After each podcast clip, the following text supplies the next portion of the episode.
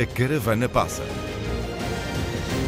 Depois da carne A assada, vitela, ao contrariamente ao que é costume nas campanhas eleitorais, estava boa. mais difícil de digerir são os erros. O governo não- também teve determinados falhanços, não se acertou na equipa.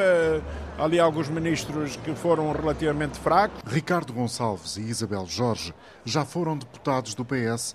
Ambos prometem cumprir o apelo do secretário-geral para esclarecer os indecisos. Continuarei a fazer esse trabalho junto dos meus amigos. Como eu disse no Congresso, em que fiz o discurso crítico, o PS tem defeitos, mas mesmo assim é o partido menos mau. Os outros conseguem ser piores. Mas o socialista crítico deixa um conselho a Pedro Nuno. Não se deve encostar totalmente ao governo, porque isso não dá votos. Há muita gente revoltada com o governo. Isabel Jorge, militante socialista desde 82, receia os resultados de 10 de março.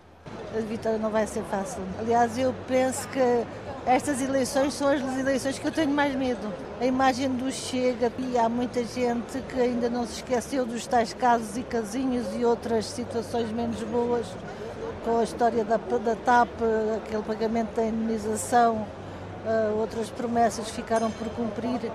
Isabel lembra uma que pode retirar votos em Braga. Havia a promessa do Hospital de Barcelos, Mas apesar das críticas de Isabel Jorge e Ricardo Gonçalves, socialistas veteranos de Braga, ainda antes da sobremesa do almoço de Guimarães, ambos determinam o rumo da campanha. Dizer que o Pedro Nuno é uma nova realidade e, obviamente, que os erros que o governo cometeu, o Pedro Nuno, se formar governo, e espero que forme, não, não os irá cometer. E não podemos fazer o resto da campanha com todas as certezas, porque isso só serve para convencer os já convencidos. E os indecisos, se têm dúvidas, nós temos que os ajudar a sair dessas dúvidas.